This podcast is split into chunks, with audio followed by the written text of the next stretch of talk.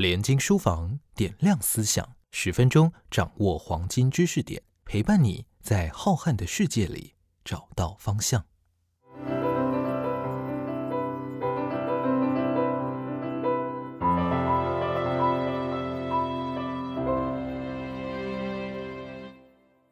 欢迎收听联经书房点亮思想，我是联经出版总编辑涂峰恩。今天要跟大家介绍这本书，叫做《启示的年代》。这是一本非常特别的书，融合了艺术史、文化史和神经科学，是一本奇妙的跨界之作。这本书的作者艾利克·肯德尔是美国哥伦比亚大学的讲座教授，也是诺贝尔生理医学奖的得主。这本书的翻译者也值得一提，是现任考试院院长、前台大心理系的黄荣村教授。他不但为本书写了导读，还写了大量的译注，非常值得参考。肯德尔出生在奥地利，童年的时候就因为犹太人的身份而逃离纳粹的压迫，移居到了美国。他在年轻的时候曾经担任过精神科医师，但后来觉得投入学术研究工作比较有趣，所以开始钻研脑医学。虽然他在科学界获得了巨大的成就，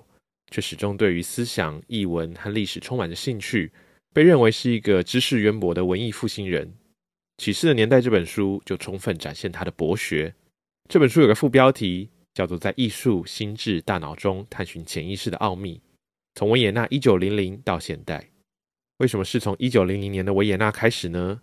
因为那是一个西方文明史上的黄金年代，而且对现代世界产生了深远的影响。一九零零年的维也纳已经有两百万人居住，是一座大城市，文化的能量充沛，充满着自信。无论在哲学、经济学、音乐还是建筑这种种领域当中，都是大师云集，天才辈出。当时在维也纳只有一所主要的大学，知识分子和文化人会在大学校园里面见面，再到附近的咖啡馆高谈阔论。除此之外，当时维也纳还流行各种文艺沙龙，沙龙通常举办在私人的家中，有作家、艺术家和科学家，还有来自各界的精英会聚在一起，交流想法和意见，激荡出各种思想的火花。沙龙的参与者还不止男性，比如肯德尔在书里就特别介绍了一位贝塔·朱克康朵夫人。在他家的客厅举办的文艺沙龙，可以说集结了当时维也纳所有重要的人物。一九零零年的维也纳就是这样，充满了自由的知性精神、开放的态度，还有各种领域人才的频繁互动，创造出了肯德尔所谓启示的年代，并且孕育出了一个影响深远的新思潮，也就是所谓的现代主义。现代主义的主要观点是，人类心智在本质上是非理性的，这跟十八世纪以来流行的启蒙运动可以说是大唱反调。启蒙运动着重理性主义，认为人类的一切都会依据理性。但是维也纳时代的现代主义者不这么想，他们认为人类的行动另外有所驱动力，其中最具有代表性的莫过于是弗洛伊德。弗洛伊德探索人类的潜意识，而且强调欲望才是人类行动主要的驱动力。弗洛伊德的学说到后来名声大噪，但是肯德尔告诉我们，同一个时间有这种想法的不只是弗洛伊德一个人。就在同一个时代、同一座城市里面，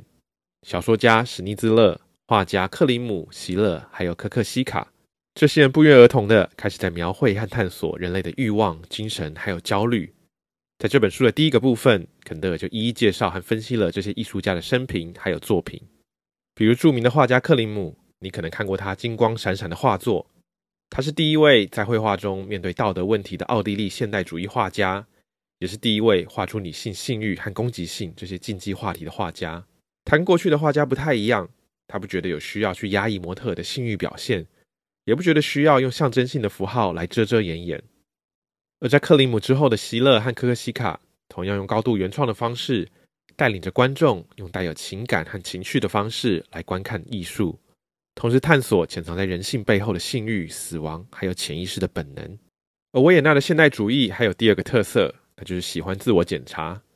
所以不管是弗洛伊德、史尼兹勒，还是三位艺术家，都喜欢把自己当做研究和观察的对象，探索自我的精神感受。最后，维也纳的现代主义者还有另外一个特征，就是企图想要整合知识，想让生物科学和心理学、文学、音乐以及艺术之间开始对话。这种整合知识的雄心壮志，从一九零零年的维也纳开始，启发了后世的研究者，一直延续到今天。就连肯德尔自己，恐怕也是受到了这股思潮的影响。比如知名的艺术史家贡布利希，就是延续着维也纳现代主义者对心理学的探索，开始研究认知心理学。公布利希以及同时代的艺术史学者开始强调，画作的完成不只是画家单方面的工作，还需要观看者的参与。因为观看者会把画布上看到的内容，用个人化的方式加以诠释，并赋予意义。而这些学者想知道，在观看艺术作品时的感官资讯，如何透过了观看者转化成为直觉、情绪，还有同理心。这样的疑问，随着二十世纪下半叶神经科学的突飞猛进，有了更清楚的理解。而这也是肯德尔自己专业领域之所在。所以从本书的第三部分开始，他笔锋一转，从原本的艺术史和文化史。转向了现代科学对人类感知的探索，比如今天的神经科学已经了解观看者的艺术知觉，还有他们对于艺术的情绪反应，其实都依赖着脑部特定部位神经细胞的活动。现代神经科学家也把人类的视觉分成了三个阶段，在第一个阶段是低层次的视觉处理，会标定物体在空间的位置，并且指认出物体的颜色。到了第二个阶段，则会组合简单的线条和方位。形成可以定义影像边界的轮廓，因此可以建构出物体的样貌。最后到了高阶层次的视觉处理，脑部会将视觉讯息还有其他不同来源的讯息加以整合，得以辨识出特别的物体、脸孔还有场景，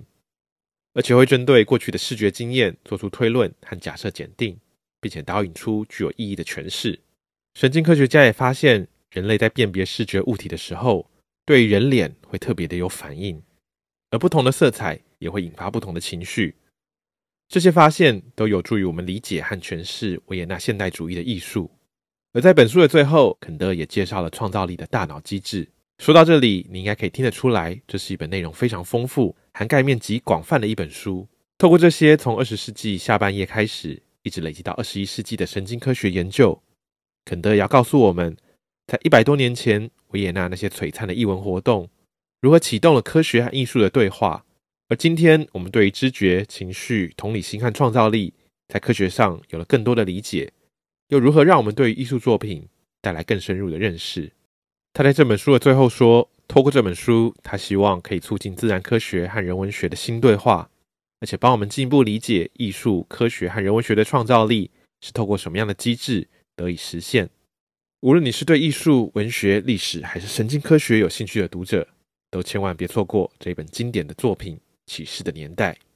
眼睛书房点亮思想，谢谢你今天的收听，我们下次再见。Thank you.